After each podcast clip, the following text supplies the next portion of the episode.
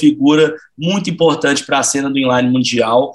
Um convidado internacional, ninguém mais, ninguém menos que Lawrence Ingram, dono da 50-50 Frames, dono da Compass e da outra marca que o Lala vai falar, porque eu Chroma, esqueci. Chroma Wheels. Chroma Wheels. E a gente, a gente vai fazer uma conversa com ele agora, e é um episódio muito especial. Então já deixa seu like, já se inscreve no canal. Ao meu lado esquerdo, Carlos Diamante, também conhecido como Lalau, eu, Fred Castro. E é isso aí, galera. Curte aí porque tá sensacional, vai ser animal essa conversa. E vai ser em inglês naturalmente, né? Porque o cara não fala português, naturalmente, mas nós vamos colocar legenda para todo mundo conseguir acompanhar. E é isso. Quem gostar, deixa o like. Se não gostar, deixa o like e se inscreve no canal. Não, vai, vai ser foda. A gente vai conversar um pouco sobre a história né, da 50-50, porque o, o, Lawrence ele foi é, diretamente ligado na criação da, da, das primeiras bases da 50-50, entendeu? Então ele estava bem presente ali no berço da, do aggressive inline skating no mundo. E também a gente vai conversar a respeito de, é, da impressão 3D para peças de patins, né? Porque ele, ele trouxe de volta a base, a core frame, que é a base de metal com as laterais de, de plástico, então que possibilita o uso de, de peças 3D.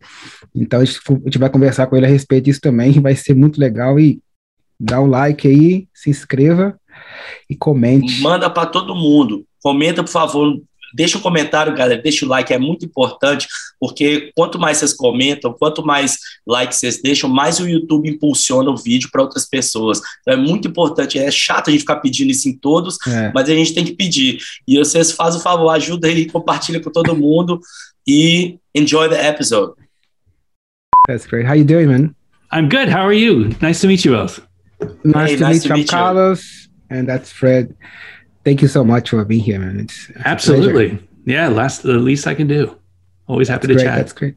How's the weather over there? You heard- it's amazing to have you on board. Great honor to meet you. And oh yeah, we're we're really excited to have you on the show. And uh, it's just a new project we're doing for Brazil, and we're trying to bring as much info from the scene overseas to everybody here because most people don't speak English, and they mm-hmm. they're loving it so far. And you're our first international guest. So that's welcome. awesome.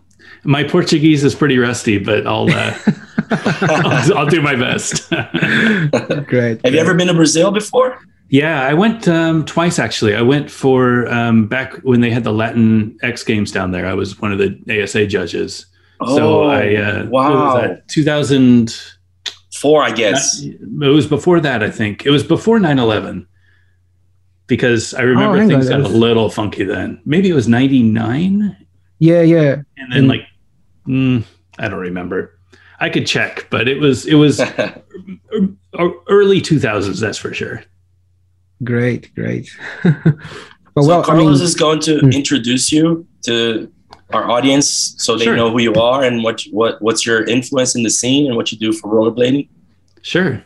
Great. So first of all, thank you so much for doing this. Um, it's a pleasure having you here with us. Um, you, we know you're a very busy man. So you own 50-50 frames, Chroma mm-hmm. wheels, also Compass wheels and frames, and you do the YouTube uh, channel with uh, Black Back to Blading channel. You do product reviews. You do mm-hmm. um, community challenge.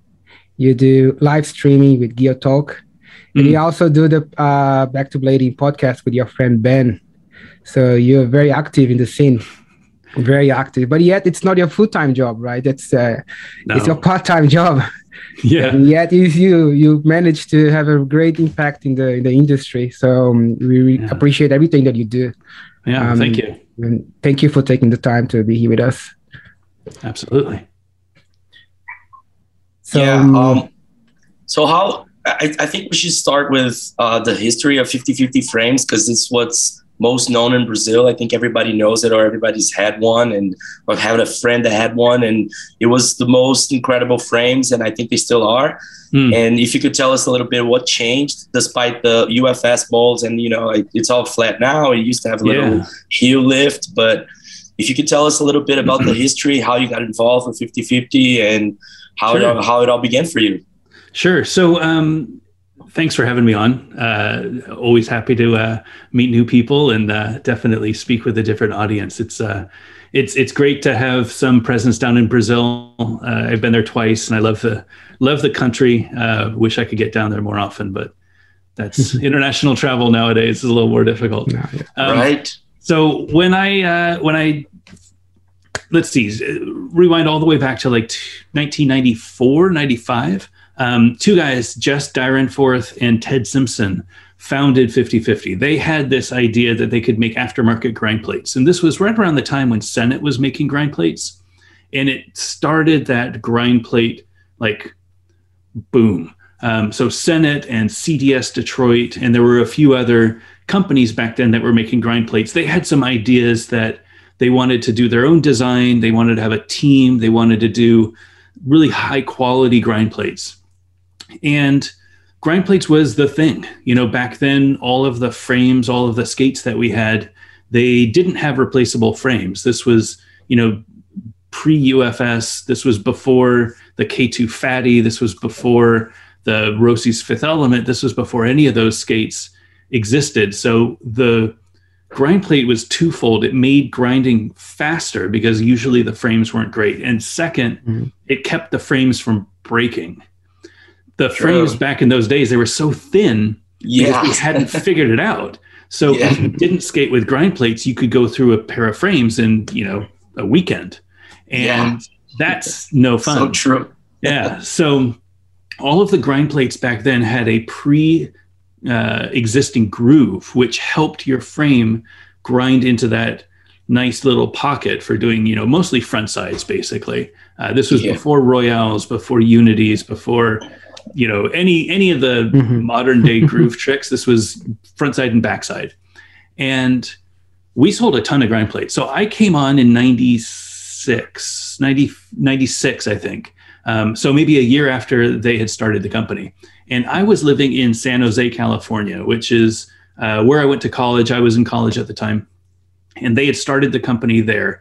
Jess was in southern california still working with daily bread. And ted was a machinist and worked up in Northern California in San Jose. So I got to know Ted and I knew web design and I did graphic design and I did web development. And he needed somebody to take over the graphic design and web stuff. So I started working at 5050 and this was probably 95 or so. Mm-hmm. Um, Amazing couple years passed and we were making a lot of grind plates and both jess and ted had this idea that they could make an aftermarket frame. I think this was around the time when senate started their frame project. And ted had the initial designs for making the frame. And this was the frame that you used to see back on the remedies on the usd thrones on all of the skates back in those days the cyrus things like that. That was the original aftermarket frame explosion when you could see anybody out there if they weren't skating the stock frames they were skating 50-50 frames. And we made a variety of colors. We made adapter plates so that they could fit on all different skates. And it was a huge deal. Um, we probably had at one time maybe seven or eight colors of frames on the market at once. And wow. we sold a ton of frames. Um, that was a huge like the biggest time for 50-50 and it didn't go unnoticed around 2000, 99, 2000, some of the companies started asking us if we wanted to standardize the frame mounting system.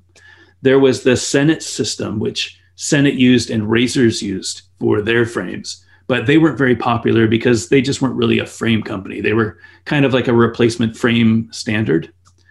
5050 was the frame company, and everybody wanted to have 5050 frames. Most of the pro skaters were on 5050 frames. And salomon came out and they started making their ST8 skates, which was the blue and the white one. And then they had the tan and tan one, kind of like the Pat Ritters that came out now from the. Yeah, I remember that. They approached us and they said, Hey, we would love nothing more than to work with you on frames, but the way that our frames mount is a completely flat system. So their boot was flat, their frame mounted flat to the boot. And then there was a shock absorber inside that gave you that forward lean that we're used to, like a Majestic 12. A huge one, by the way. it was a huge, it was a huge was forward. A huge yeah. yeah. But you could jump off of anything and yeah. you didn't have to worry about your heels, right? So, So true. we said that sounds great. Um, he got they Salomon got a bunch of different companies together, Senate and Razors and PowerSlide and USD, um, and they started the UFS program. And Salomon did most of the design work on the standard. They got the patent and they licensed the patent to anybody who was part of that original group. And if you wanted to make frames, you could use the patent, but they patented it so nobody else could patent it, basically. And that was they when still own it. They still own the, that patent. they don't anymore. The patent expires after 17 years. So this Oh. was 2001, I think, when the patent came in.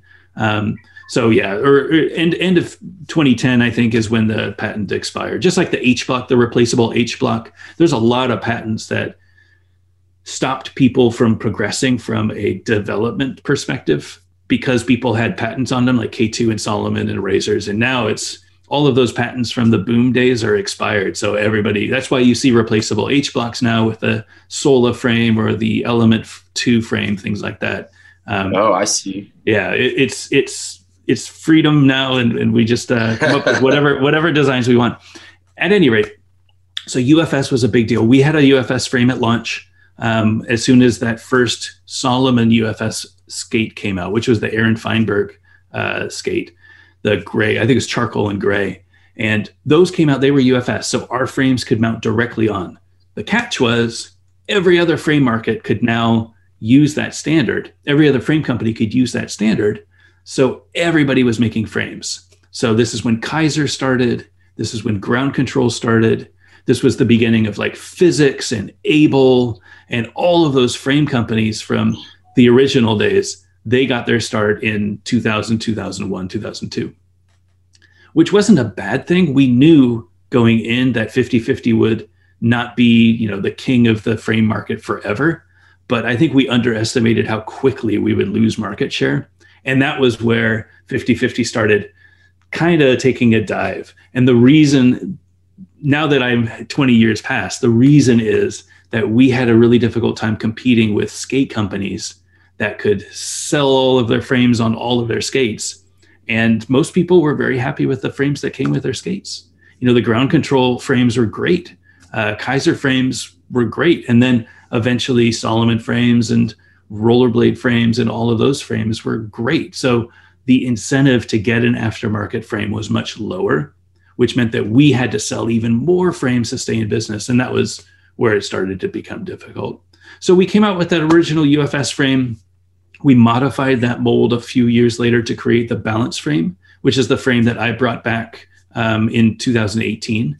And then maybe two years after that, we developed the core system, which was our answer to freestyle frames. We wanted to create a freestyle frame that wouldn't break so quickly because the original MOOC frames, the ones that came with the shadows, they were snapping left and right. And we said, well, what if we put some metal inside of it? And then we realized, well, this could be more than just one frame. What if this was a whole system? So you could use our freestyle walls or you could use the balance walls and put them on the core and you could use the same core and save a little bit of money and just buy the walls when you wear through them. That lasted for a few more years. And then i think in 2010 we kind of closed up shop. I personally left um, the day-to-day operations in like 2003 um, but jess con- continued running the company until 2010 or so. Um, and then for me, I dropped out of skating. I stopped skating for a while. And in 2017, um, I started to get the itch again. I was playing ice hockey and I wanted to stay in shape. And I said, Hey, I miss skating. So I looked to get some skates and I still had some 50 50 stuff in my, my, my, uh, my attic, I guess, in a, a few boxes in the closet.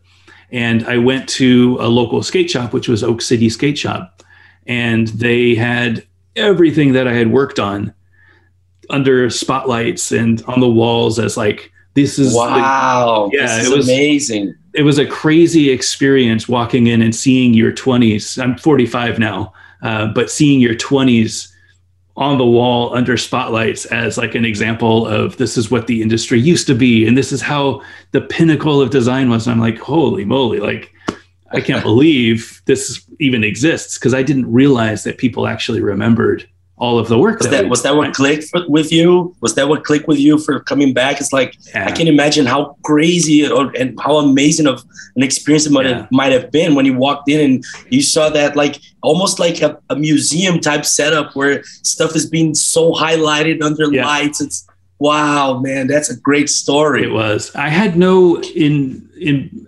I didn't want to come back to aggressive. It never crossed my mind. I just wanted to skate you know, and I think ultimately all of us, when we get back, maybe we're thinking we want to do aggressive, or maybe we want to do slalom or cones or whatever. But ultimately, just that feeling of skating is why we come back.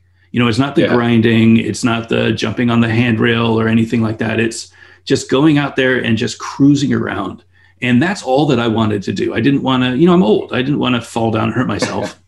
um, but seeing that, I said, you know what? I could still do this and I realized that there's an industry out there, this this community out there that I could, you know, I'm I, I'm successful professionally. Is there a way that I could give back to this community that kind of created my life? You know, um, if I hadn't worked with 50-50 after college and done five years, six years of product design and working with customers and doing sales and doing production and things like that I wouldn't be in a place where I am now having a successful mm career. So I said, well, what could I do to give back to that community? And that's when I kind of started the back to blading thing and did the YouTube videos. And then we started the podcast. And nobody knew at that time that I was the 50 50 guy. Uh, it never, I never brought it up and I never, you know, bragged about it or anything like that. But there were a few people who would ask, aren't you that guy? Blah, blah, blah. Because there was this one, I was very low key when I was in the industry. I was always behind the scenes. But there was that one clip in Video Groove 17. Oh, where, I know that. I know the clip. Yeah, yes. Where Robert great. Guerrero, Robert Guerrero had his section, and I introduced Rob. And you know, I was it, I was in my office, and I had the um, uh, he had the frames, and he went like that with the thing. Yeah, said, yeah, yeah. So a lot of people remembered that and they said oh did, and i completely forgot that happened. Uh, but a lot of people remembered that and they said oh i remember you from blah blah blah blah and i said yeah yeah yeah. And then they started asking well can you still make the frames? And i said well i don't know. Like it's been 10 years since i've been involved and at least five years since jess was involved. What is possible? So i reached out to jess and i said hey i'm kind of interested in seeing if they can still make frames what do you think and he said that sounds great. Like, go ahead and do it.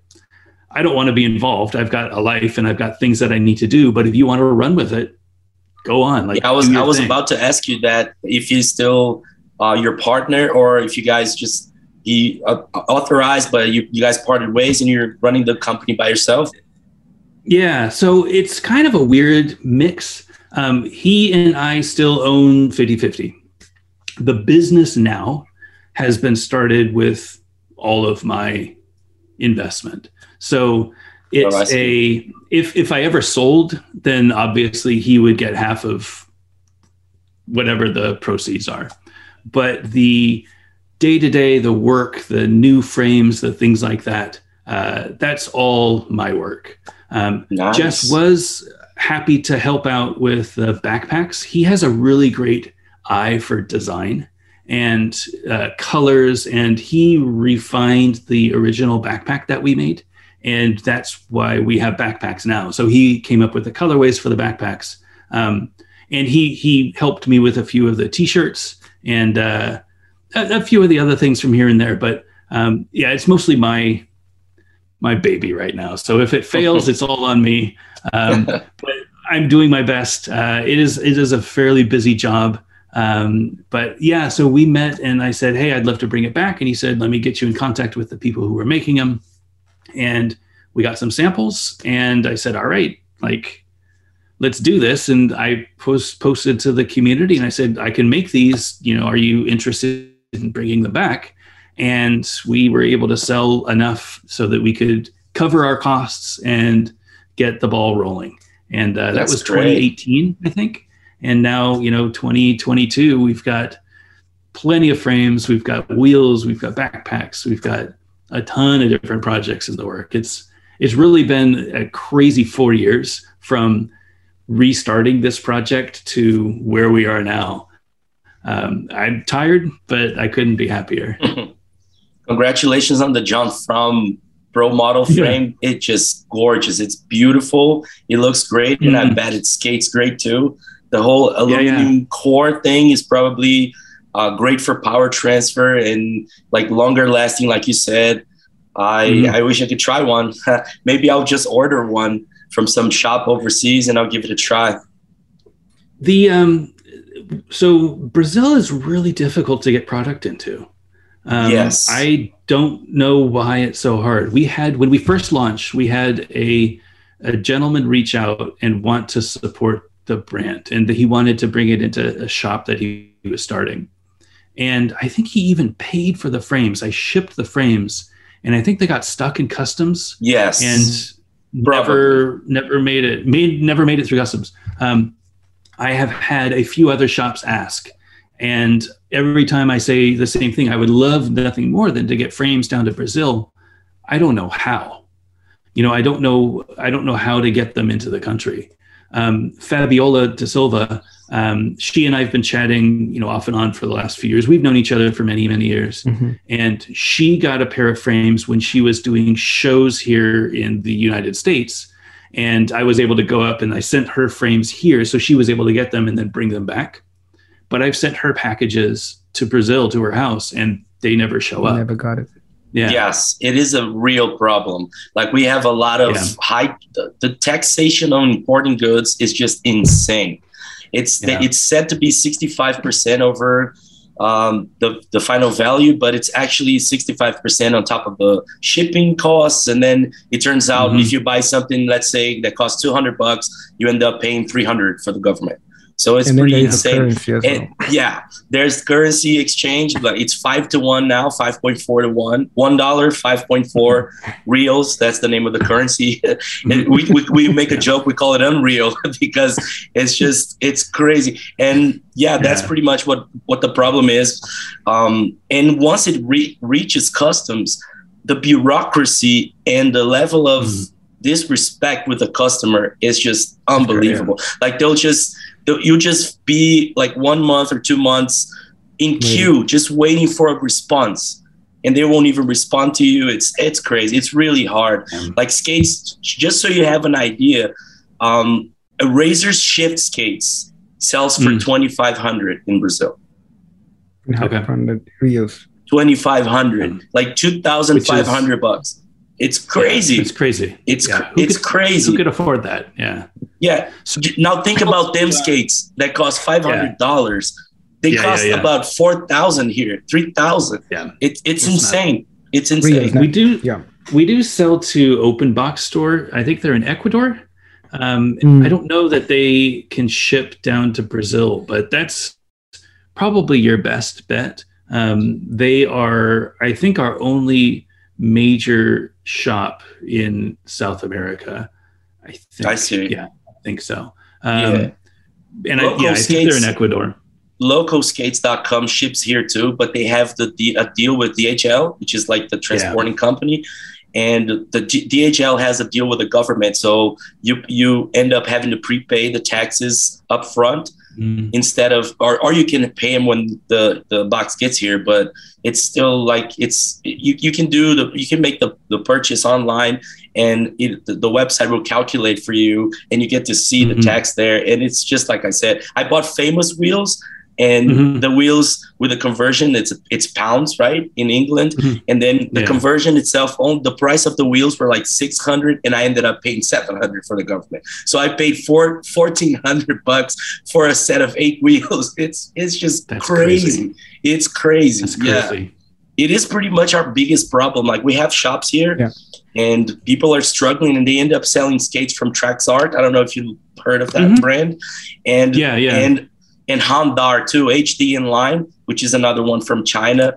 And mm-hmm. it ends up that they can uh, they can make the skates really cheap so the final price for the shop owner is not that crazy so skates will sell for 1400 and 1600 and believe it or not this is this is a cheap price now like i told you razor shifts yeah. are like 2500 and yeah. another problem is that the skates even though it's really expensive they'll sell out really fast so most mm. of the time people that have the money to buy them, which is a lot of money, especially mm-hmm. in a poor country like Brazil, the people that have the money they won't find skates to buy because they just yeah. fly off the shelf like crazy. They sell really fast, even though it's expensive. Yeah. The demand so is huge. Up, yeah, the demand is yeah. huge, and so we end up having a huge used skates market too. A lot of people buy used skates, and it's Makes a big sense. yeah, it's a big market. You you end up you go to a session sometimes and you see classic thrones.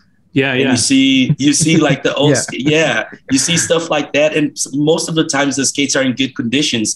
But the other day, my friend showed me, sent me a video. His skates broke in half because of the hydrolysis. You know, when the plastic gets, mm-hmm. it deteriorates because it yeah. gets too dry. It just broke, like the shell came off entirely. I mean, I don't think it was designed to last 20 years, you know? yeah, exactly. That's yeah. the whole point. Like, yeah. if you find any of the K2 fatties out there now, every single one of them, the cuff is exploded. Yeah. There's no way to avoid it. Just that's just the way that plastics are. Yeah. Well, that's unfortunate. I Again, I I don't know what the solution is to that. Um, it is a hard thing. So uh, the core system obviously is something that mm-hmm. could help. Um, so when we brought back, so the original core system I talked about was that original design that it had. The purpose was to make a stronger freestyle frame, and that was really it. And then we made a four wheel frame, which was great. You know, aluminum core, power transfer, all of that stuff. But we didn't have much of a market. You know, we kind of saw the market before it existed technically. That we always wanted to have people making walls for the core system, but that was just not physically possible back in the days. We actually talked with Ezequiel over at Able about doing it, and he was on board, but it was so expensive, it just didn't make financial sense. So fast forward to now, um, I started on the Core Frame project back in 2019, I think, after the balance frames first landed. I knew that the balance frames were a great classic frame, but I wanted to do something that was a little bit more modern. We made some modifications to the balance frame so that it could fit bigger wheels on the outside. I think at the time it was max 58 millimeter wheels. You could fit 60s in, but it was really pushing it. So we made a modification that allowed 65s on the outside. Not everybody's going to skate 65s, but just to have that like wish frame style where the wheel goes above the the bottom of the sole plate that was something that we wanted to do and it was a fairly inexpensive modification to the mold and i feel like a lot of people liked that it was just a nice little thing to do but we wanted to come out with a frame that was more modern and that's when we started really focusing on the prime frames, which is built on the core system two. And the core system two is an aluminum frame, and the aluminum is the most expensive part. But getting that aluminum frame, now we have this solid foundation that any walls that you get, you can put on there, skate, and as soon as you grind through, you just get a new set of walls. Balance frames cost about 60 bucks in stores, $60 US. The replacement walls for the core system are $50 US. And you can 3D print them so that you can create your own walls. So we made sure that again so in amazing. my spirit my spirit of giving back to the community i don't like when there's physics frames for example but you can't find any parts for the frames so you have frames but you don't have axles because they don't make the axles anymore or you have the kizer suspension frames but the suspension rubber things are dead because it's been 15 years. What do you do? The frames are just sitting there. So I wanted to make sure that this system was easily extensible so you could do you, you could make your own hardware like it didn't it, it was hardware agnostic so it didn't have a pre-grooved like a sola frame or like racing axle style so it didn't have threads in the core i wanted to make it so that it was easier for anybody to make whatever they wanted axles to fit. You don't have to use the axles that we have. Any frame spacers will fit. They're standard eight millimeter frame spacers. It's a 10 millimeter diameter hole which means that any of those eight millimeter frame spacers from any eight millimeter frame, those will fit just fine. Any axles that you want, you can fit just fine. But having that really standard base, like eliminate as much complexity as possible and just have this is two wheelbases, 250 millimeter or 270 millimeter, depending on how big your foot is, and maximum 65 millimeter wheels and just eight millimeter axles. That's it. So we open sourced those drawings so that anybody could take a look at the core and how we did it. And then they can design a frame wall and 3D print their frame wall so that they could put it on that core system. That's that absolutely keeps, amazing. Yeah, it keeps the cost down. So you could, I mean, I you can't see here, but I have three 3D printers here that when we do our market, we sell replacement walls and we sell them for $50 complete. Our cost is closer to like $20. That obviously doesn't include uh, any money for the person who's making it, or that's that's just baseline electricity and materials, maybe even cheaper, maybe fifteen dollars. So we try to sell it so that we can make money for the designers, we can make money for the shop, and we can cover whoever's printing them, right? If you were making them at home, you could just make whichever frames you want, and your cost would be, you know, $15, $20 and maybe even cheaper in different regions. You know, depends on how expensive uh, how expensive energy is, how expensive the materials are, things like that. So my goal with the core system too is to get as many cores out there as possible. And with this being open source, anybody can go and design their frames and they should last forever. You know, you just keep that core and and you could replace the frames for as often as you want. You want to try a new design, you want to try new walls, go for it. Like just click print, and in that's, a couple that's days, amazing. That's have so a pair. Cool. You know. Yeah, yeah. I think that guy Justin Thursday, he's been printing mm. some crazy, amazing ones. Is that on top of the Core Two system? It is. So Justin has two projects that he's really focusing on. Um, one is the walls for the Kizer Element Two. So I thought that the Kizer Element 2 was a really great frame idea, but aluminum frames are not super friendly for street in my experience. Yes. I think they're great at coping and they're great at bowls, but for me, I'm a ledge skater. I really don't do great with coping. Um, so it might be good for some people, but it's not great for everybody.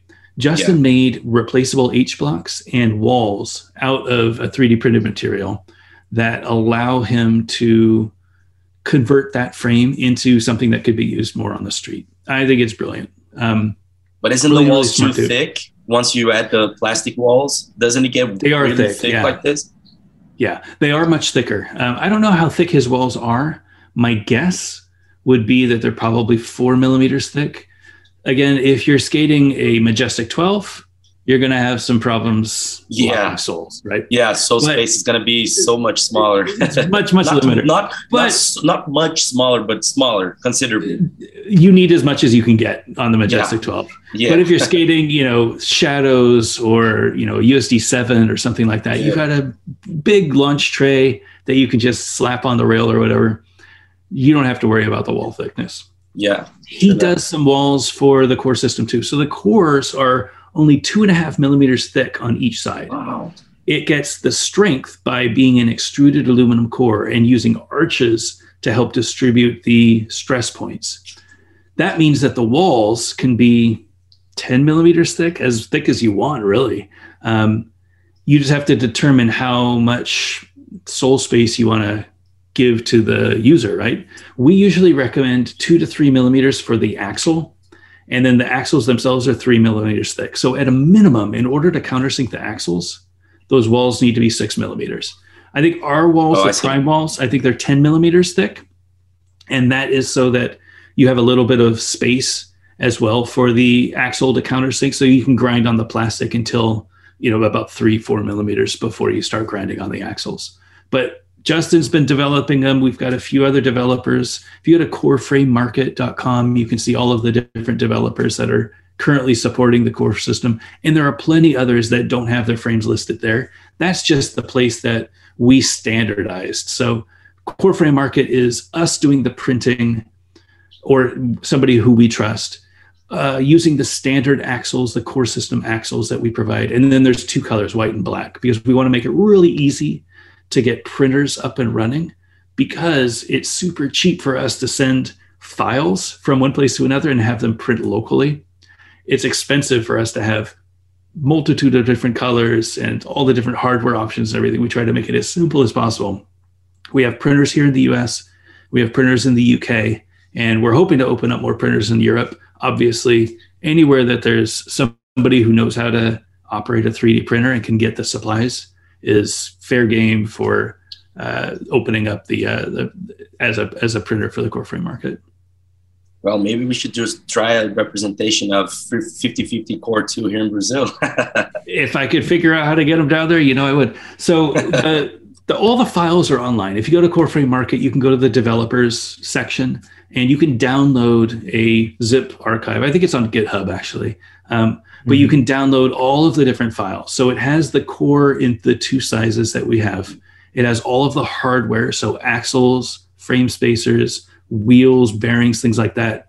So you can model what your frame would look like. And then we've provided a free wall, which is a flat 65 wall that you could just print and put on your cores and go out and skate.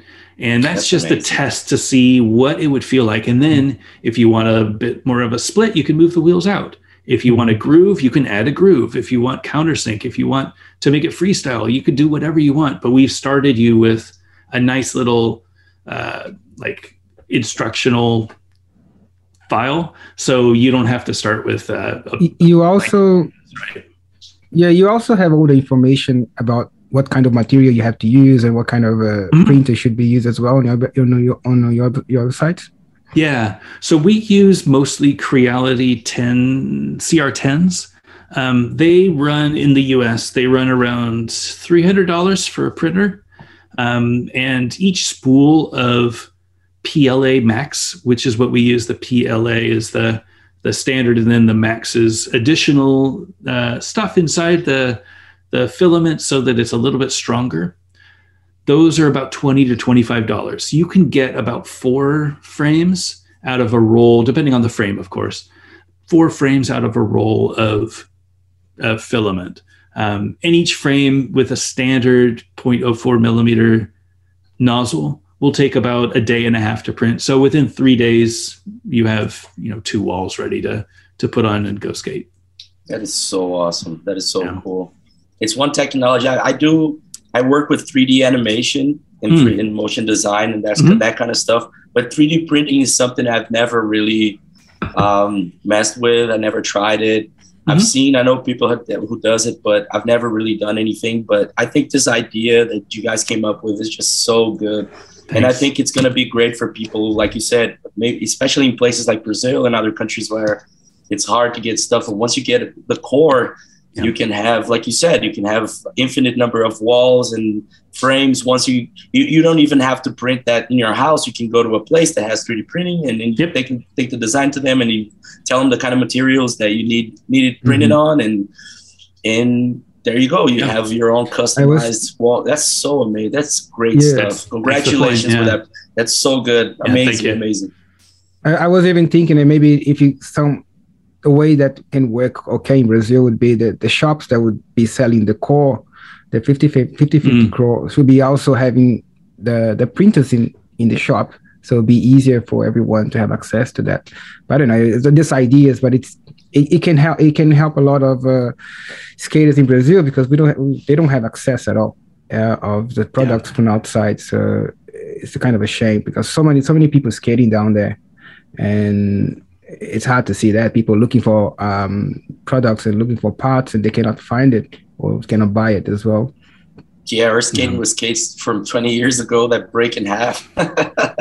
I mean, I I try not to, but I could definitely see it. I, I get a lot of people who do come back and they say, "Hey, I just tried to skate. I saw your YouTube channel. I wanted to get back into skating. I put on my skates, had a great first session, and then at the end they exploded." And I said, "Well, that's that's expected. yeah, nothing you can do about that. Yeah. Now, uh, when you start your YouTube channel, did you have any idea that there was a lot of people coming back as well? Because you know that back in the '90s there were like millions of people skating, And now mm-hmm. that you everyone that was skating that time was turn coming to the age of 40 or 41, 42, and maybe have the same feeling as you had of coming back mm-hmm. and skating. Did you have any idea that could have a potential of having a lot of people coming back to skate again? As well? No, I mean, back to blading was me coming back to blading. It really didn't have any. Like when I started the channel, it was twofold. One, I wanted so when I was playing ice hockey pretty heavily, um, I would always bring a camera to the rink, and I would have cameras on suction cups each end of the zone, and I would put them up so that I could see when I was skating in what was I doing wrong. You know, how mm-hmm. long did I actually have? Because when you're, I don't know if you've ever played hockey in any capacity, but there's when you're shooting, there's always a tendency to shoot faster than you need to. Mm-hmm. And I wanted to see like how much time did I really have? Could I have held the puck another second? Or why did I miss that shot? Was the goalie even remotely there? Like, did I beat the goalie and just miss the shot? Like, I had to figure out why I wasn't getting more goals. And it worked. You know, I started really focusing on each of the games and rewatching the games and seeing what worked and what didn't work. And when I got into skating, I did the exact same thing. So I just set up a GoPro camera and I just recorded my entire session. And I said, what is it like? You know, where am I missing on soul grinds or whatever, right? That really helps. That's, it really helps. It really yeah. helps. Really helps. Yeah. Sometimes and, you have no idea like what you're doing wrong. Like you know something is wrong, but once you see it, mm-hmm. you're like, oh, I'm doing this. This is what this is what's wrong. Yes, that's a great idea. I used to play hockey. Oh, yeah, I played a little bit. Yeah, a little bit. More your like friends will always hockey. tell you, yeah, hockey's hockey. Um, your friends will always tell you what you're doing wrong, and they'll always say, "Oh, you need to bend your legs more," or they'll tell you, "Oh, you didn't like." I, I don't. I don't know. I, I, try to zone out when I'm there, and I don't listen to my friends anymore. Um, but um, there's nothing better than having video evidence to say, yes. "Why am I getting stuck on this royale?" and it's like oh because or why am i slipping out on a royale right so if you go back to when you started skating and you started learning royales i know that you spent a lot of time washing out and landing on your hip or landing on your mm-hmm. wrist and you're like why do i keep washing out and it's like well if you set up the camera and you see yourself skating you could see if you draw a line under your center of balance and your feet are way in front of you you're obviously going to wash out. So you got to balance that out. And that mm-hmm. was where I was like, okay, this camera is going to help because I'm going to be able to see what I'm doing wrong. And that's when I started posting saying, hey, anybody else out there might see mm-hmm. that I'm out here skating and just having a good time. The second reason why I posted was when I came back, there were only a few YouTube channels. I think there were um, that I knew of. I think Bill Stoppard was just getting started. Um, there were the big rollerblade channels, um, like Sven Boekhorst was doing the um, uh, the Sven around America or blading the world or whatever. City Hopper too. City Hopper, there it was. Um, and you know the guys at Mushroom Blading had a channel, and then there were all of the channels from 10, 15 years ago. But all of these people were really good. And it was like a showcase of what skating could be but it was intimidating for somebody getting back into it because everybody out there knew exactly what they were doing. Or they would do a trick tip and it would be, oh, this is how you do a hurricane topsoul. It's like you just throw it. And it's like, well, that doesn't help anything. Like I'm just trying to learn how to topsoul, right? So it's like I wanted to make a channel that documented my struggles trying to get back into shape and get back into blading. And it turns out that there were plenty more people out there who yeah you spark her yeah and they want a lot of people relate to your content i think one of your biggest yeah. videos is the one you're talking about the angles of royales and you show all the skates yeah. that's big i've so i've seen a ton of comments from a lot of people everybody loved it and I yeah, guess it's pretty much what you said. Like there isn't that many content of people explaining the basics, and people can relate to that. There's a lot of people who like you said, get intimidated. They're like, my God, I can barely soul grind, and this guy's doing a tutorial on a hurricane top soul and a down rail. Yeah, yeah, I mean, yeah. come on, like you know, it's it. What you're doing is really good, especially for people who are either coming back or they're just um, in touch with skating for the first time. And I think it's amazing. I try to take my. Oh, I appreciate that. First of all, um, Mm. I try to take my. So I always I, I I love storytelling, and that's kind of my my dad was a great storyteller, um, and I kind of took a lot of that inspiration from him, and I always try to have a story with every video, and the story is always told from the perspective of somebody who's at the session, who's just sitting down drinking water and just watching the session from afar. I never have follow cam. I never have like freeze frames or stunts or any like I don't know. The music that I use is dry. It's like it's just there to keep you know you engaged a little bit, but it's really supposed to be like you're part of the session and you're just there watching. And as a result, I always keep my falls in. I keep the like stream of consciousness if I'm falling down or whatever because I want people to feel like they're out there with me. And I think that was a big change. Um, it wasn't these are just the hammers or these are just the tricks that I pulled off today. It's here's the entire session. Like I am old and I went skating and it was cold and I threw out my back. And that, that happens and it sucks. Um, but I mean, if I didn't post that video, like that wouldn't be genuine. That wouldn't be Yeah. like this was the session. Like I didn't lie about the session. I was pull, putting on my skates, and you know I tweaked something, and it was cold, and I threw out my back, and I couldn't skate anymore. Like that's totally fine. Or I put in a session where I've had this non like three year struggle trying to get topsides because when I was skating, I think royales were really the the main trick. You know, I grew up skating with front sides and soul grinds, and then royales became like that main trick. So I got royales, Mhm. but I kind of lost royales. Topside tricks, that whole mechanics of topsides just always confuse me. I, I cannot get my feet to work the way that I know that they need to. So I put in an entire video of myself just missing on topside tricks and trying to figure out why am I missing and doing from different angles and everything. And I get tons of comments in the video, but that just means that people are engaged. They're like, they're cheering me Yeah. on and they Yeah. want to see me land it, but they know like, and then one time I land it and, and people cheer and it's like, it's such a fun, like, I don't know. Again, I, I feel like bringing you along on the session is the, the right model because not everybody gets to skate all the time. Not everybody, like this Yeah. month is, it's snowing here in North Carolina and I haven't been Mhm. able to skate outside for a month. Um, it's just cold. Like today was 30 degrees Fahrenheit, and I don't want to go skate in weather like that. Like it's just not fun.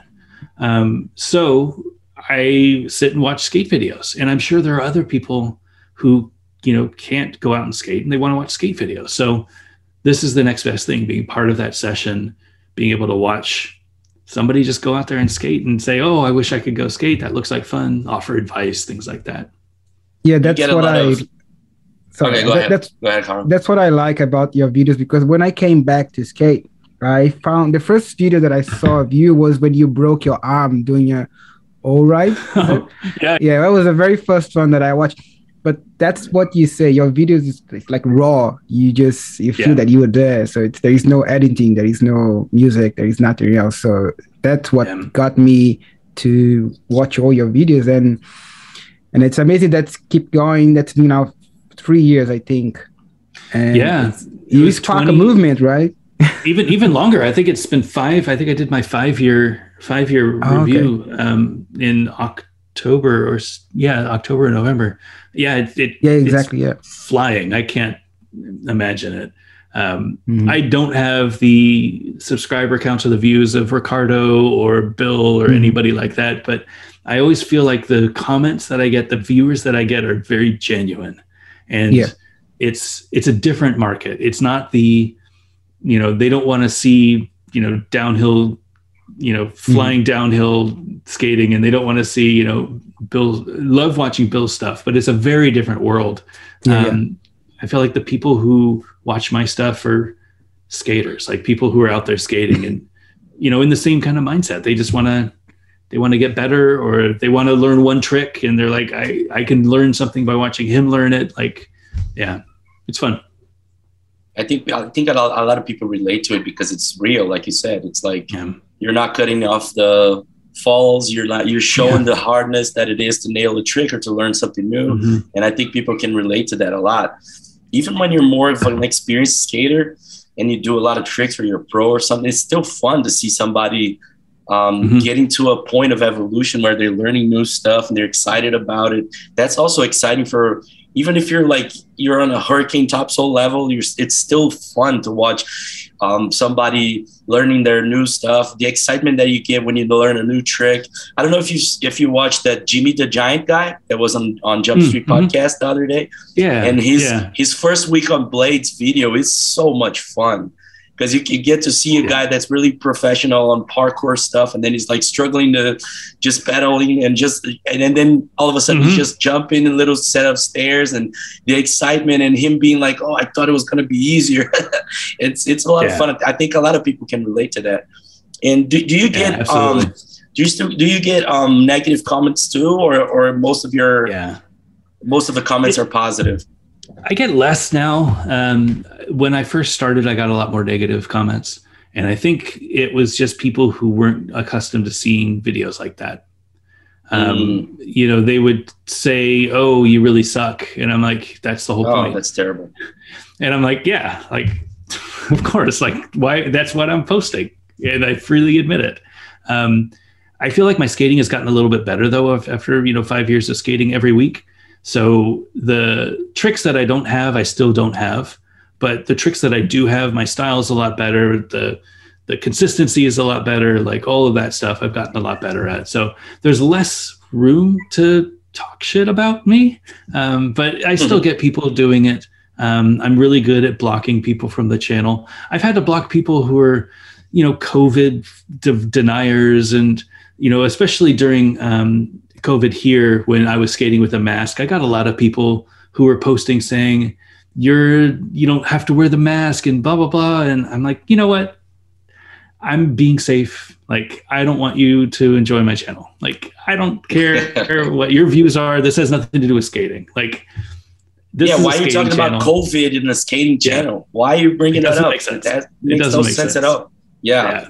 So I, I am pretty good at moderating my channel. Um, I read all of the comments, and you know I usually click the like button on everything that I've read. So if you got a like, you know that I read your thing, and I respond to people that have questions. Um, yeah, I don't think I get that many negative comments. If if if I do, I mean I have thick skin. It's been five years of being on YouTube, so you get yeah, and it's, it doesn't bother you anymore. Yeah, and it's, it's the internet. I mean, people are going to talk shit. That's just yeah. normal. yeah. That's just what they do. I, yeah. I think they know well enough what my videos look like and they know not to click if they don't want to. So True that. If they've watched, that's fine. I used to say that. I used to say um, uh, somebody would write something and say, "Oh, I can't believe you didn't, you know, land that top top acid at the end," and "Oh, you know, you can't even top acid on a ledge." And I'm like, "But you watched the whole video, didn't you?" you know, it's like a 10 minute video of me skating just so that you could see me not land a top acid. Like, what's what are you doing with your life? Like, why would you? right. Makes no sense. Our, I think our audience is gonna love uh, this episode, especially all the stories you, you told about the beginning of 50 50 and how it is awesome. How it was to make a comeback and I don't think people are expecting us to bring uh, an international guest, and oh, especially man, one that especially one that owns such an important brand like everybody knows 50 50 yeah. uh, here That's great. like a ton of people has had the skates the frames the skates that came with the, the frames that came on the skates and mm-hmm. a lot of people had used to have thrones and that with that yellow frame from 50 yeah, 50 i think that was a john julio model if i'm not it mistaken. was yeah it was john yeah. yeah. yeah how was it how was it working? Did you are you friends with him? How is he how is the relationship with, of, of you two now? Yeah. So um, john and i met when he was in san he was in milpitas and i was in san jose. I went to san jose state university and we were skating around downtown and that guy ted that i talked to he was working at an inline skate shop.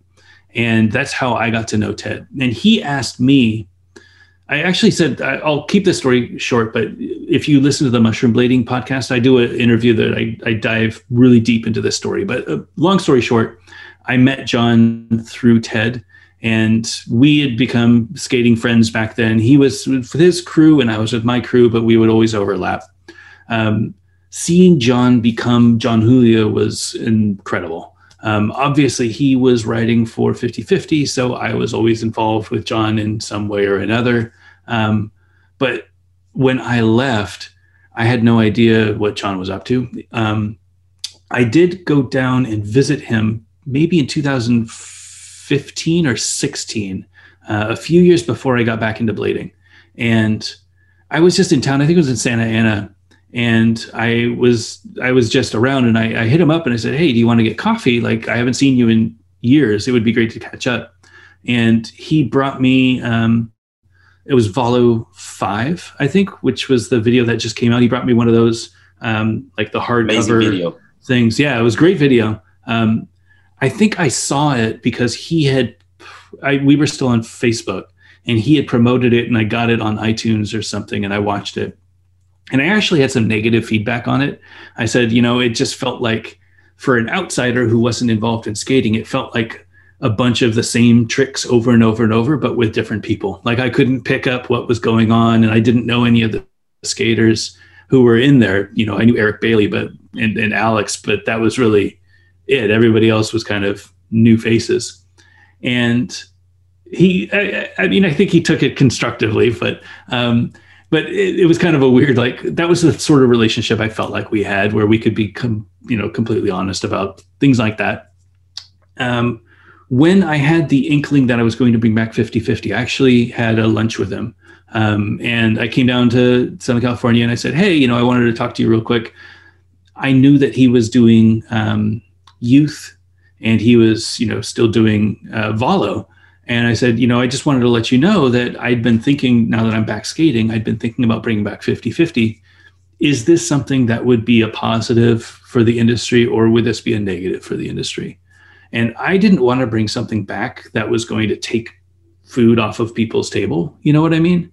Like yeah. if people were relying on being the only frame company, that would be that would be really difficult for me because I don't do 50-50 for the money you know i'm not doing this as a um, as a career i'm doing this because i love it and i wanted to contribute to the community but i have a full-time job and i'm i'm happy to do what i'm doing i don't have to start the company but i wanted to check with him i checked with him i checked with uh, chris farmer i checked with uh, a few other people while i was down there and just said hey i'm thinking about doing this is this a good idea like am I going to rock the boat? Am I going to be doing something that I shouldn't? And everybody was supportive. John was super supportive.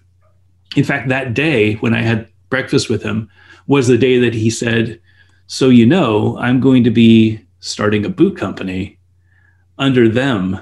And we're getting samples made and everything. And, I was just blown away because he, in my eyes, he was still Valo. I think this was when the, the Valo with the jeans, the Valo with the Vibrolux um, came out and he told me a little bit about the them project and i was just like god man that's amazing because knowing john and how much he's contributed to the sport and how much he's like kind of put his life on hold for blading to finally like take this huge step and be this company. Like he's always worked for somebody in one way or another. And now it's like you know what? I'm in charge. Like i'm calling the shots. And if it fails that's on me. If it succeeds it's on me. But I won't have to answer to anybody else. And I was just really proud of him. I thought that it was just incredible that he did it. And then obviously, I had no idea that he was so capable of doing what he's been able to do with them. It's an incredible brand. Yeah, it's now. amazing what he's doing. It's yeah. so amazing. They even sell coffee now. they sell a bunch of stuff. They, they sell have, vases. They sell yes, everything. Yeah. I love it. I love the fact that he has like a physical shop. I love the fact that he's doing mm-hmm. billboards and putting Mhm. skating on the map for people who's never seen it before. He did a collab with um, what's the brand? Huge brand, Vogue magazine or something. Like he, Yeah, he was in the top ten, a special mother's Yeah. gift. It's so nice yeah. like yeah like it's it's completely out of the box and outside of the skating community and and that's what's going to bring more people it, it's going to bring not- notoriety uh, for rollerblading and like Mhm. the outside from the outside eye we look so much more professional we look bigger Yeah. When he's doing that and it's just it's admirable like i mean you Yeah. can't even if uh, even if you're a guy that has beef with him which i don't think there is such a thing because i think everybody loves him you have to respect what he's doing you have to respect. Absolutely. he's he's a he's a total hero that's there, there's no doubt about that No doubt. He's I mean, he's the president. Like he's been doing it for so long. Yeah. He's he's the only one that is still skating from back then in that capacity. I mean, there are Yeah. a few like Scott Crawford is definitely still Yeah. skating. You know, there's definitely still skaters out there, but yeah Being sven this involved ju- with the Sven- industry? yes sven did a profile of like a 41 mm. year old profile sven it's like what, what does this Yeah, guy but- eat what does he drink yeah, he not- skates like he's not- 28. Yeah, Yeah. he's crazy. Yeah. Yeah, but but like but John Julio, he skates good. He still got levels. He still got style, and he's doing all Mhm. the stuff. Like, and he has a family, and he has kids. Yeah. Like, what? Yeah, yeah, yeah. like, how do Busy you man, manage? yeah. How do you manage all that, man? Yeah, no, he's a busy dude, that's for sure. Hello, Yeah, I have a- just a question about uh, uh, Fabiola. Yeah. Um, he, she used to have that um 50-50 frame, the light blue Mhm. color. yeah. Was she was the first female to have uh, any product with a name in aggressive skating? Uh, because I was trying to remember that time if there was anybody else, any female with Yeah, names on products. there were- There was. There were a few. Um, Dawn so Everett. Oh, first, That's the first well, one that came comes to mind. Great So- street skater, but I don't think so- she ever had a product, right? Well, she had a grind plate with us. She had wheels with Kryptonics. Oh, oh, okay. But before her, Tasha Hudson had a skate with oxygen. So she Oh, had that's a true. light That- blue that's right. oxygen skate. Yeah. true. Um, and that was probably the first female signature product that Mhm. I know of. Um, I think she also had wheels with Senate because she skated for Senate as well. But I might be wrong about that. But okay. definitely Dawn, uh, for 50 50 at least, Dawn had the first grind plate. Um, Mhm. she had a wheel with Kryptonics, maybe a little bit after Fab had the the frame with us. Um, Fabiola also had a gold aluminum grind plate. She really loved gold. Oh, okay. She called them Didn't the goldies. It was funny, yeah. Um, so she had the gold aluminum grind plate. She had the blue classic frame, and then we did a UFS frame for her, which was a light gray with a blue H block. And I Mhm. designed the patch to have um, it was a blue patch that had like the flag of Brazil in it. kind yeah, I remember that Yeah, one. yeah. Yeah. I remember that one. and it said Fabiola instead of um, I don't know what it says. Does it say Brazil in the the the banner across the globe? Uh, I don't No, remember. it flag says it, it's or, ordem e progress. It means order and progress. There you go. Yeah. So I Okay. I, I just wrote Fabiola across. yes, I remember that. I wanted that Yeah. so badly. yeah, yeah, yeah. yeah. So uh, that was that was a lot of fun. Fab Fab's an amazing person. So she, um, I met her We're gonna try to get her in the show. judging. Yeah, amazing. she she would love Amazing to. I'm, I'm sure of it. Um, she, I met her probably when she was living up with Ezekiel. Um, there was a time when she was living up in Santa Rosa and skating the ramp and just living up there. And then she moved down and bought a house in Irvine, I think, which was in Southern California. So we saw her a lot down there. Um, and then I would see her whenever we were judging. I was an ASA judge, so I would fly around there, and I I got to meet her mom and uh, her sister uh, out in Brazil when we were in uh, was it uh, uh, Rio? I think. Um, yeah, it was Rio. Um, the the two times that I was out here, and then um, we kind of went dark as well. Like I I haven't chatted with her, but um, I think when I brought back 50-50, she reached out and she said, "Hey, how are you? Like it's good to hear from you and everything." Um, and or maybe she said, "This is great," and I wrote back and said, "Hey, it's Law. Like how are you? It's been a long time," and we started ch- chatting. And then two years ago, my daughter and I, um, so I have two daughters. Um, she was 11, so it was three years ago. We knew that she was doing skating shows up at um, the amusement park up in Ohio, eh, here in the United States. And I said, How long are you going to be there? We're going to try to do a road trip. And this was an eight hour, nine hour drive for us. But I said, You know what? If I'm see Fab, like it's been 20 years since I've seen her. So we wow. drove up and we got to see her and we, you know, gave each other hugs and I met, I introduced her to my daughter and it was just a really like, cause she's like family, you know, like we don't definitely aren't like brother and sister, but it's like, this is just, she's just part mm-hmm. of my family, you know, whatever. Um, so being able to introduce her to my daughter was just a really special gift. And I've sent her frames and stuff in the past, and we've again tried to get her stuff out to Brazil, but it's really difficult since COVID. It's been really difficult to get things out to yeah. her. Yeah. So do you still, still trying? Do you still chat? You still chat with her, and are you guys I, in contact? I just uh, sent her some uh, some frame concepts yesterday that we're working oh, on. That uh, I think she'll like. Yeah, yeah. That's awesome. She um she always skated for 50-50 and I don't think she has any ambition of skating for 50-50 anymore. But um, I think I I, I love vert. Um, you know, I sponsor um, uh, Scott Crawford and uh, you know anytime somebody's out there skating vert i feel like vert is such an underappreciated aspect yeah. of what we do i agree and there's a really high barrier to entry like we don't have any vert ramps around where i live um, we have a few mini ramps but we don't have any vert ramps so whenever i have a chance to help somebody out that skates vert i jump on it and yeah. when she asks for frames when any anything she needs i'm like you don't even have to skate for me, promote me, whatever. Like, let me help you. Like, mm-hmm. do you mm-hmm. need wheels? Do you need bearings? Like, what else can I give you that will keep you skating? Because there needs to be people out there skating vert. Like, we can't let vert die. Uh, so true. And I think so she, true. Takeshi, you know, Scotty, all those guys, um, they're really keeping keeping the torch alive for for the, the poor vert skaters.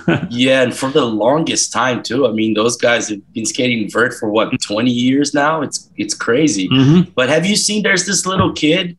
There's two kids. There's one American kid that I forgot his name on Instagram, mm. and there's this tiny kid from I don't know South Korea or or. Mm. Some or China, I don't know. He's he's killing it on vert. Like he's tiny. I haven't and he's done he's doing like flat spin 540s real above no coping way. and yes the kid and he rips in the park too and there's a bunch of cool tricks on the no. ball yeah so we we might have a little bit of a future there you know but yeah mm. absolutely I these guys so. are keeping the torch alive you're so right i mean and I hope so. but vert vert has a little bit of a problem that, that you just said like not every place or actually no place has a vert ramp which we just so happen yeah. to have one a wooden one here in my city inside a park. Mm-hmm.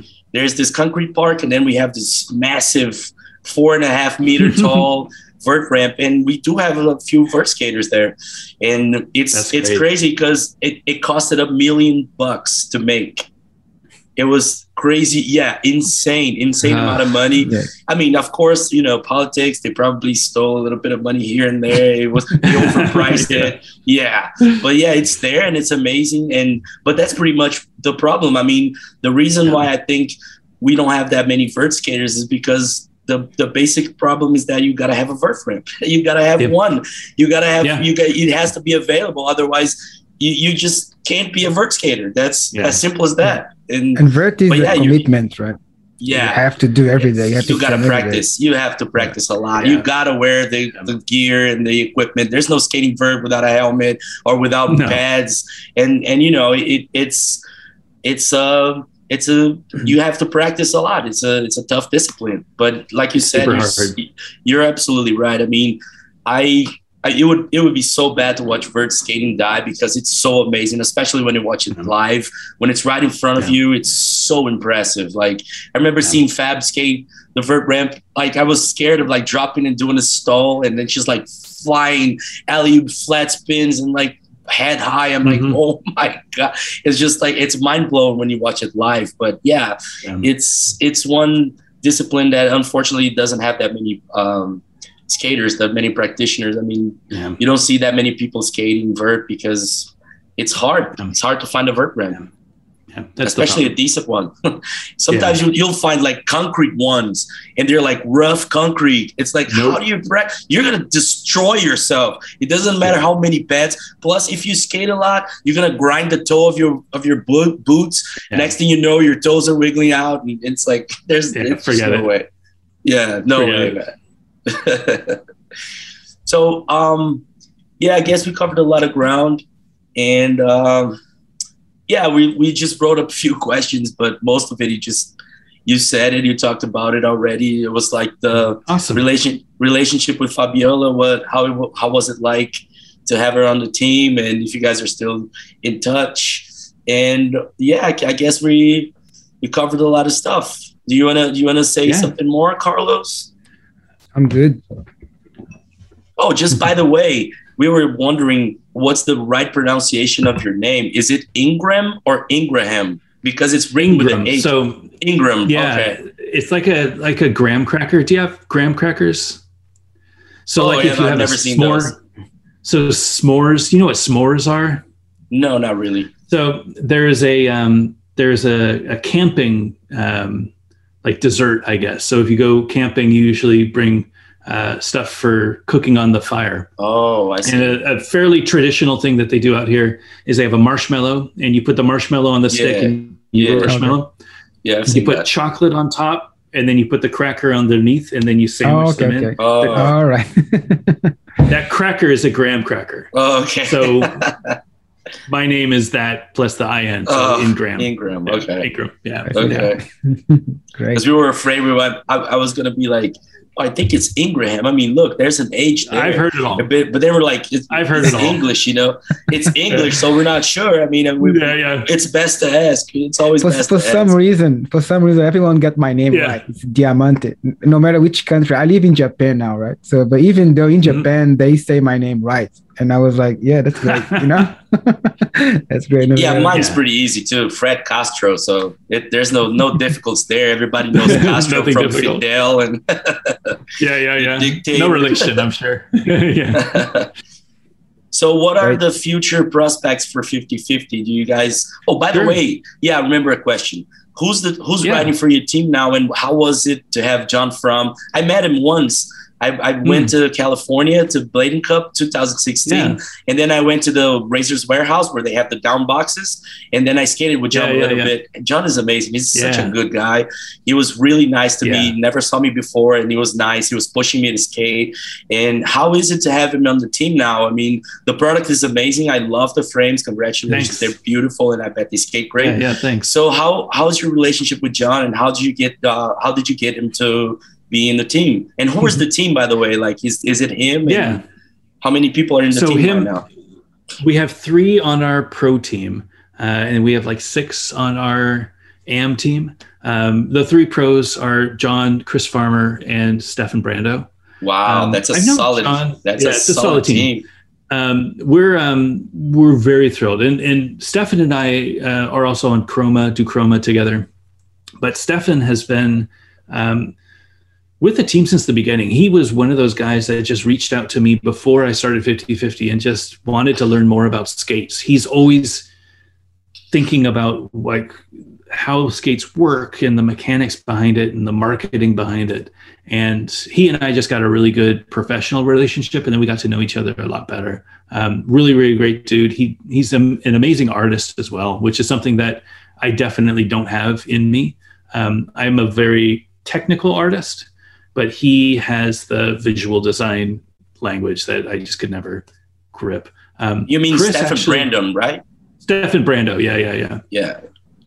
Um, Chris Farmer obviously needs no introduction, but Chris and Yeah. I knew each other from way back. Um, Chris was on 50 50 back in the days for a while before Shane started Shadow. And Mhm. Chris stayed in Alameda, where I grew up, um, while we were filming for the 50 50 video Juice. So I got to know Chris really well while he was living out there for maybe a month, I think he spent out there. Um, so we got to know each other really well. And then I saw Chris again um, when I started up 50 50 and visited him in Southern California and just said, hey. And we'd been chatting a little bit before then as well. John was new. Um, I didn't know John at all.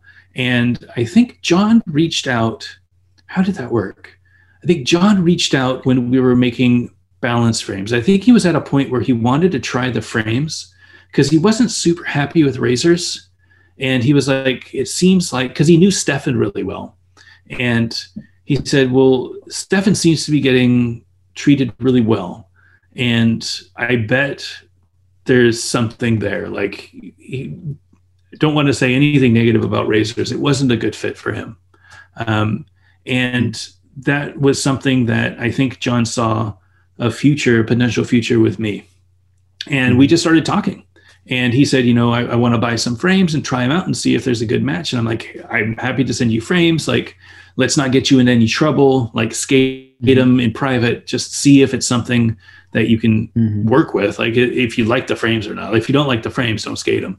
Um, and we just got to talking after that. Um, he he and I talked for like an hour yesterday, just randomly, not because we don't talk for an hour most of the days, but um, mm. we definitely chat online probably every couple of days. Um, he's just a really good dude. I mean, I think what you saw there at the Razors um, training center was a genuine like that's that's John. Like he's just very humble, very looking out for other people, wants to help other people improve, wants to help other people have a good time skating.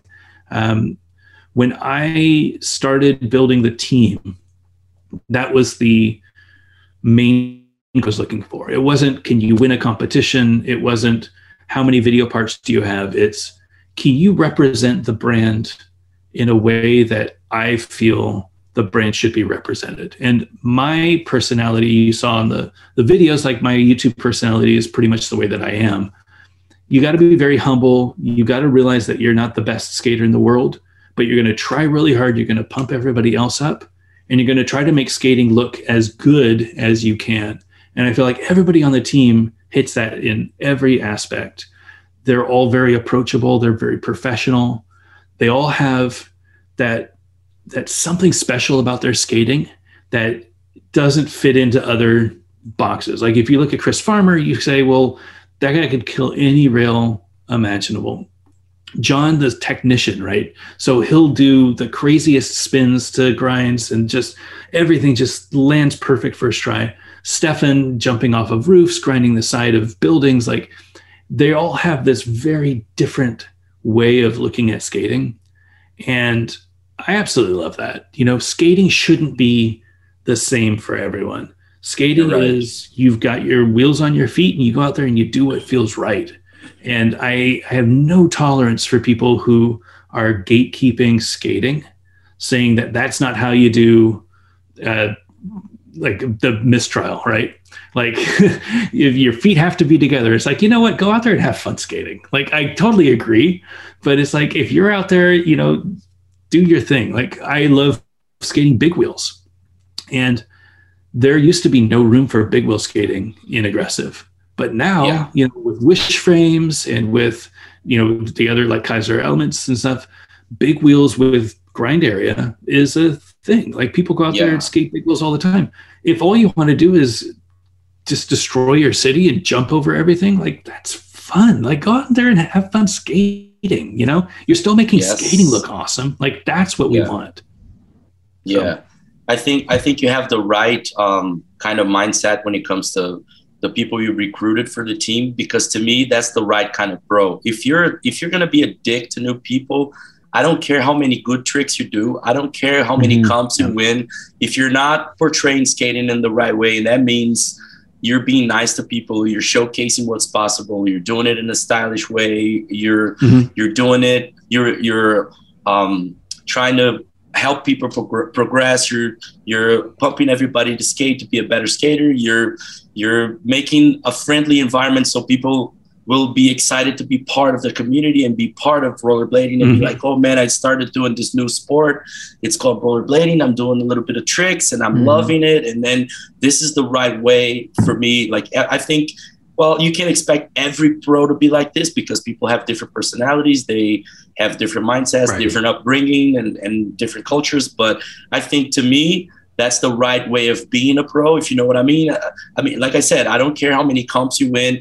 If you're not going to be approachable, if you're not going to show rollerblading that is it's a positive sport and that the goal in the end, like Ricardo Lino says, we all started skating because it's fun.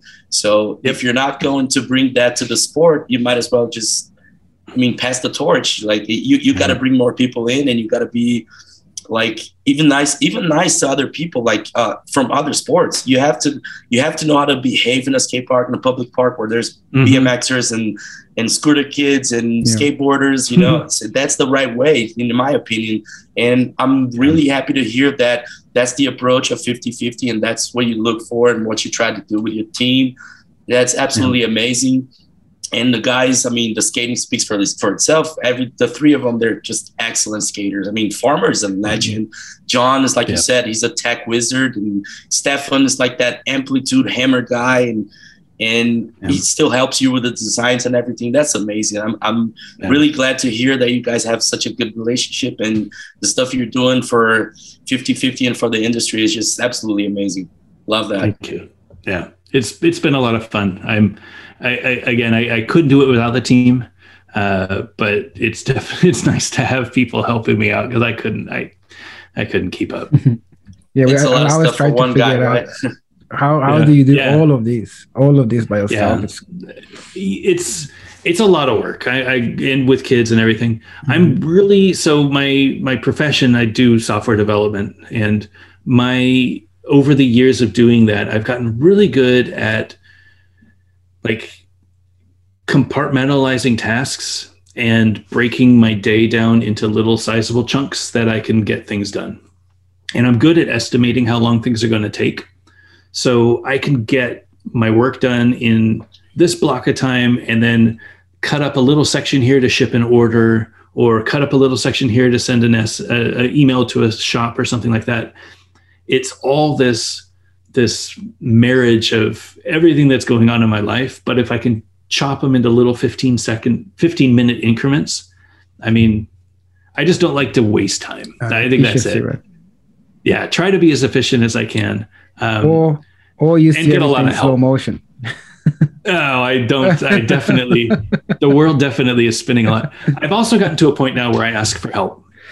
You know and I, I get to be good friends with people who can help me. You know i have um, a guy Dylan who comes by and helps me out at the warehouse. I was doing everything up until mm-hmm. last year, and I said I need help. Like I just don't have enough hours in the day to finish. So he comes over. He helps me pack up, you know, frames and wheels and stuff like that. He helps me pack up orders. He helps me, you know, inventory things, ship things, and even just little things like that. Taking a few hours out of my day that he mm-hmm. can now take over. That gives me time to do more stuff or to hang out with my family or just rest and play switch for a bit or, yeah it's like, it's a lot of stuff how, how do you like yeah. you have a you have a a career on programming and software developing you're a husband a father yeah. and you you own 50 50 you own the wheels brand the other wheel i forgot the name compass yeah like how do you compass do all that and, Chroma, yeah. and, you, and you still mm. and you still do your your youtube channel and you're doing a podcast with us like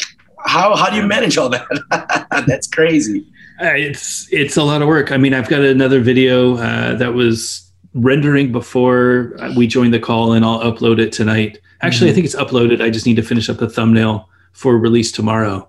Um, it's, uh, I mean, you just gotta find time. yeah, you know. Just, just one more final question. Oh, okay. Yeah.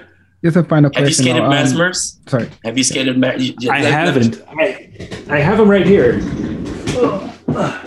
Yeah, Fred, he ordered some as well. Yeah, yeah. yeah. I can't wait to get They're mine. Really, a, friend, um, a friend of mine are, is bringing is bringing one for me uh, from um, Germany. He's coming to, back to Brazil. Oh, perfect. To spend yes, and he's bringing one. Are they heavy? Like I've seen yeah. 2.3 kilos. Do they feel really heavy while, while you're holding them right now? Yeah. Um, what else do I have in here? This is all I have in here. Yeah, they're heavy. Um, they're the liners don't fit me properly.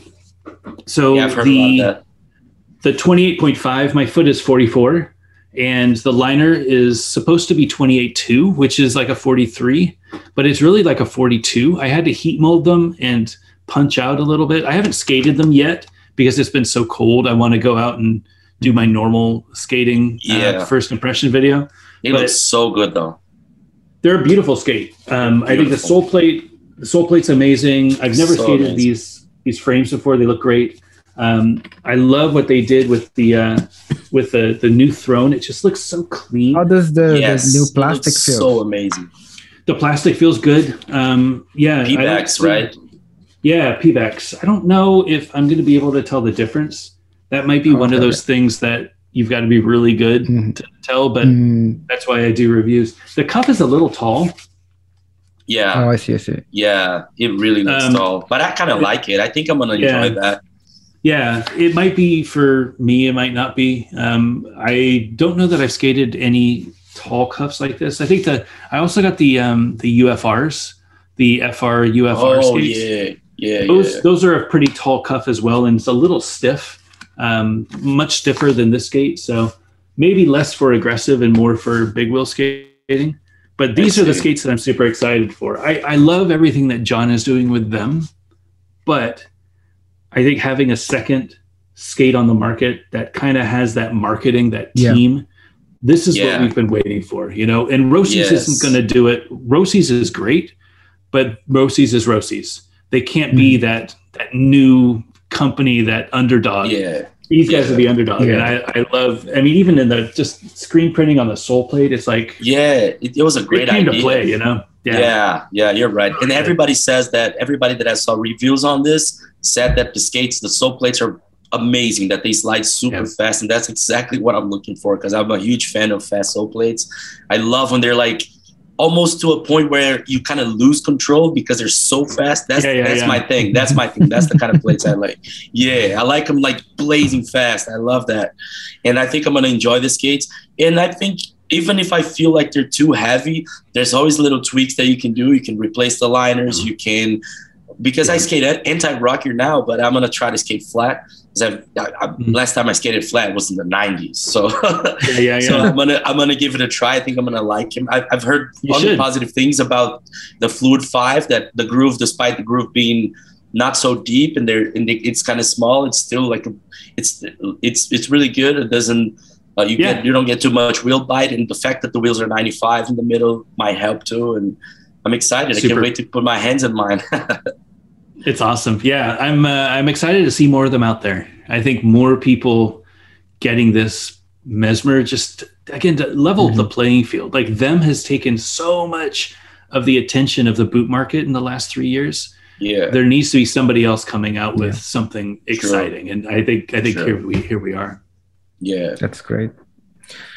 I think we're good. I was going to make one quick last quick question. Um, just what you Yeah. expect for this year, 2022. We know we had a crazy year last year, and it was hard to Mm-hmm. expect what was going to happen. And we still here dealing with the same problems that we had last year. We don't know when all these crazy pandemic thing will happen. But the, what do you expect in the industry in general? Uh, so I'm I'm a very pessimistic right now. After having uh, the so in 2020 we had our biggest year ever, and I think everybody had their biggest year ever. That was when the pandemic started and people couldn't go to the gym, and they were spending more time on YouTube, and they rediscovered rollerblading. And it wasn't just rollerblading; it was aggressive. It was fitness. It was everybody just wanted to get out of their house and they couldn't go to a gym. So where, what do you do? Well, you get some skates and you go skating in your neighborhood. And that's when we ran out of boots. You know, you couldn't find skates. I know that it's difficult in Brazil, but even in the United States, Yeah. shops were selling out of every single skate.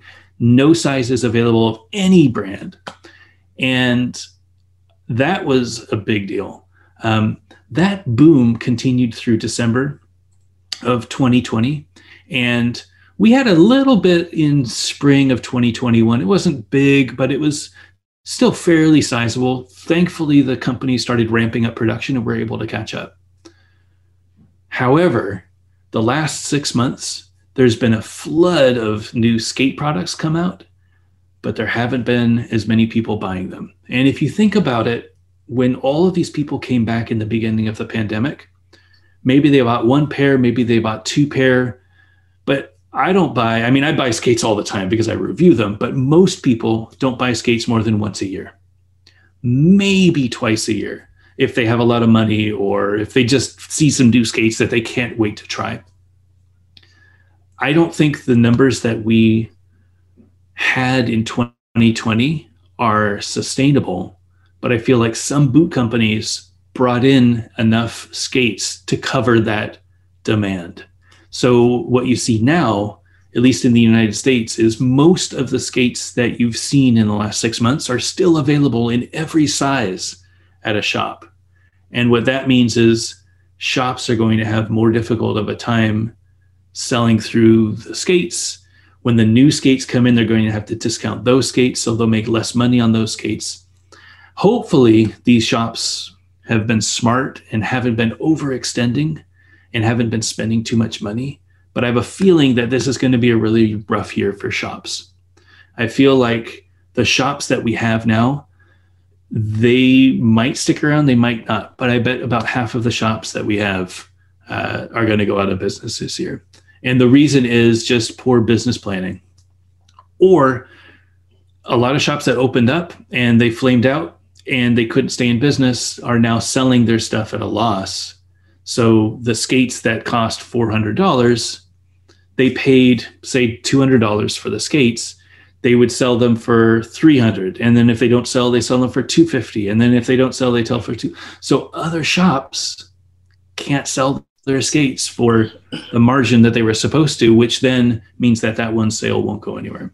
We had dozens of shops call uh, over the last you know that, that last two years and try to open up shops i got a shop that called me this week wanting to open up and i just don't know that there's that many skaters out there yet um, I think that from an industry perspective, it's going to put a big hit on this year. And uh, I think we need to be really smart. I think we're going to continue selling our stuff. You know, we've got John's frame that dropped. We've got uh, another frame coming out in a couple of months. Uh, we've got more balance frames coming in. These are all things that are calculated that I know will sell. But I'm not I, I, think boot companies are going to have a bit of a struggle this year. I think there's a lot of boot companies out there, and I think there's a lot of boots in shops that haven't sold yet. And hopefully, those shops are smart and they'll stay in business. But skaters don't need that many boots, and there's not that many skaters. Yeah, you're That's right. True. It's it's weird how we as an industry we don't have like a, you know what I don't know how they call it in America, but in Brazil it's called censo.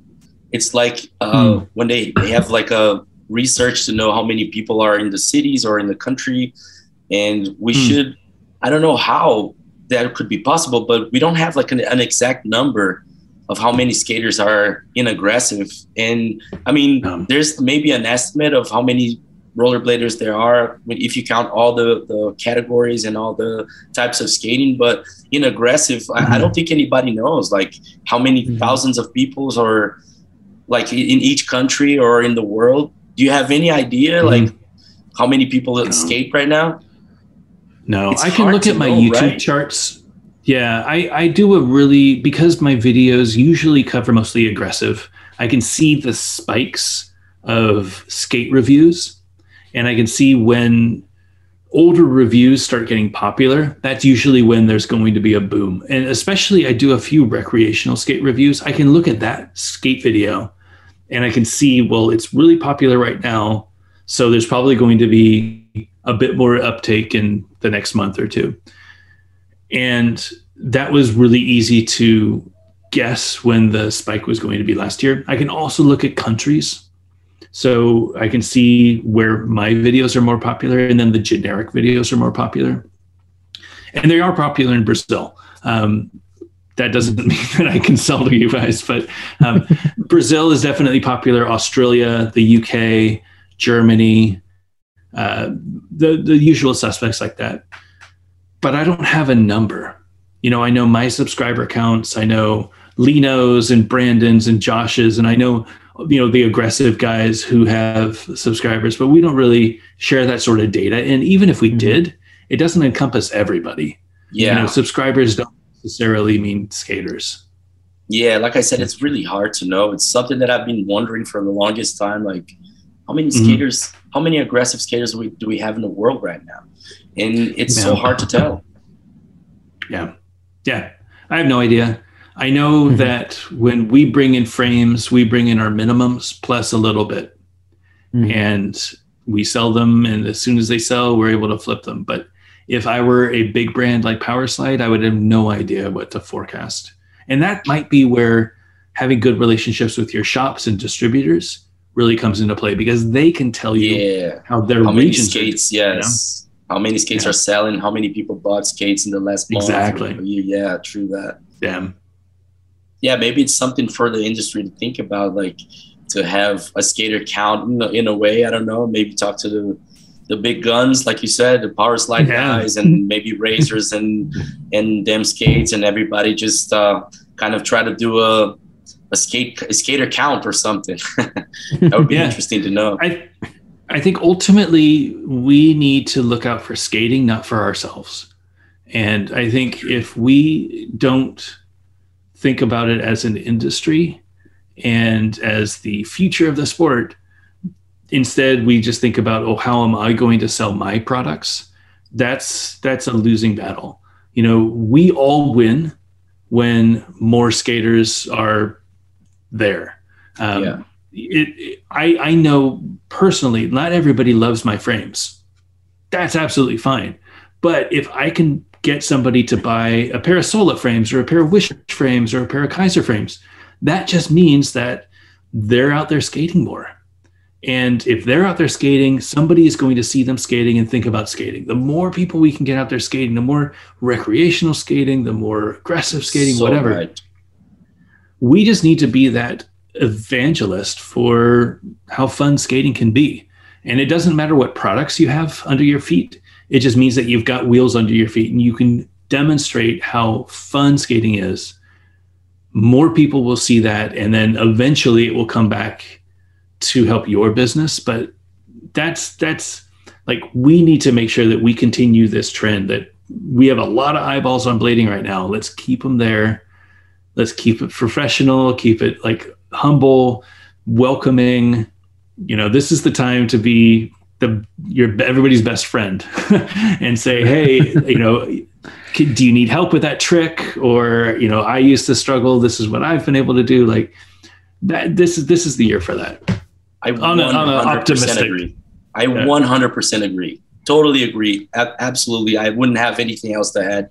That is the spirit. That's the way to look at it. And that's how we're going to grow. I just have one more question to you, which is Yeah, kind yeah, of yeah. like a, I don't know if you've heard about this. This is kind of like a story that has been around that I've, I've heard from, if I'm not mistaken, Drake Powell told me this, that Hmm. back in the day when rollerblading like in the 2000s, in the early 2000s, that people like Andy and other people from other brands, they try to slow down on the on the amount of skates they produced because they were afraid that if skating grew too much, that brands like Adidas and Nike or whatever big brand would just take the industry over and they were afraid of losing Hmm. their market share and stuff like that. Have you ever heard anything about that?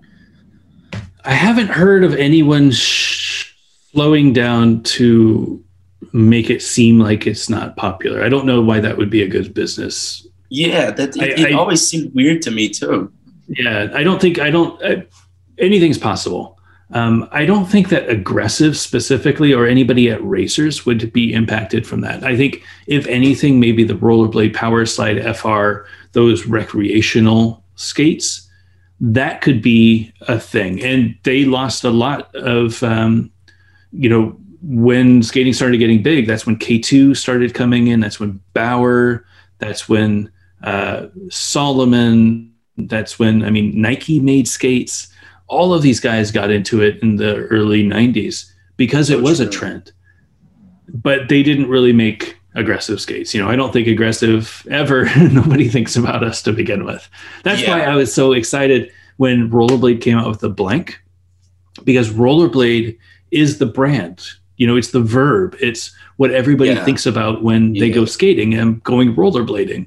And Yes. to have rollerblade create a brand new aggressive skate that they can put in their shops that aren't the aggressive skate shops and it just sits right up there with their fitness skates and it's like here's a kid skate here's a recreational skate here's a fitness skate and here's an aggressive skate. And it's like, we're, we have a seat at the party. And now aggressive is not this person that you kind of hide in the corner and you bring out when you want somebody to like the little court jester to do the little tricks on the half pipe and then you know you put them away when your parents come home because you don't want anybody to see them. Like we have a seat at the party. Like they think that aggressive is legit. Um, it's very exciting here. I again not to be too pessimistic i do think there's a lot of big things happening with the industry and i think that this is going to be a really good year. I just hope that shops can stick with it um, and the way that I'm going to help do that is we're going to help work with shops and try to promote their local communities as much as possible. That's awesome. my goal for this year is do everything that I can to help shops. We have an amazing community here in Durham. We don't have any shops. So we're going to be doing some more community outreach stuff. Um, we have a really nice warehouse that, you know, we have a little skating area when I it becomes it. a little safer. Yeah, it's a, it's a lot of fun. When it becomes a little bit safer to have crowds over. Um, we're going to be opening up and we're going to have video premieres. We're going to have little, you know, weekend events. We're going to have barbecues, things like that. Anything that we can do to bring skaters who are already skating and keep them engaged in the community. I think everybody can do that. Skate with your friends more that you can, get on your Facebook groups or your WhatsApp groups or whatever, and try to go out on more group sessions because that's the way that the community becomes stronger. That's ultimately the way that we'll continue making blading grow. True. Great, what, what state are you in right now? I'm in North what Carolina. live in? North yeah, Carolina. North Carolina. Okay. So okay. we're um, about a 12 hour drive north of Florida um, and about mm. a 12 hour drive south of New York. Oh, oh I, I see. see. Right in the middle. I see. So right in the middle. Yeah. It's, it's the South. Uh, it's a really great place. I moved out here about 10 years ago with my wife and uh, couldn't be happier. It's just a beautiful area, lots of trees, lots of you know, two hours from the beach. It's it's it's, it's a little bit a little slice of heaven. mm. That's so great, nice. That's Lawrence, um, we wish you all the best with everything. Thank you, you because you do a lot. you do a lot, and and we are very happy. We're very lucky to have you in the industry. And I'll take this opportunity to thank you again to to take the time to be with us today, and it was great. It was this was was great for us, and we wish you all the best. Thanks a lot for this. Yeah, amazing absolutely. episode. It was an honor to meet you, and yeah. I I make his words my words. It was an honor to have you. It's an honor to have you in the in the industry, and thank you for everything you do for the Thanks. sport, for making great products and from promoting the scene the way you do, and we thank you very, very much for being with us tonight. And we're gonna try. You. We're gonna try to bring uh, more 50-50 stuff to Brazil. so long as you guys are skating, I'm happy. You know, it doesn't have to be 50-50 under your feet. Just make sure that you're out there skating. Great. Okay. Great. Yeah, thanks guys. This was great. I had a great time. It was great. I loved it too. Thank you very much. Thanks very much. Absolutely. Have a great evening. Thank you. You too. See you.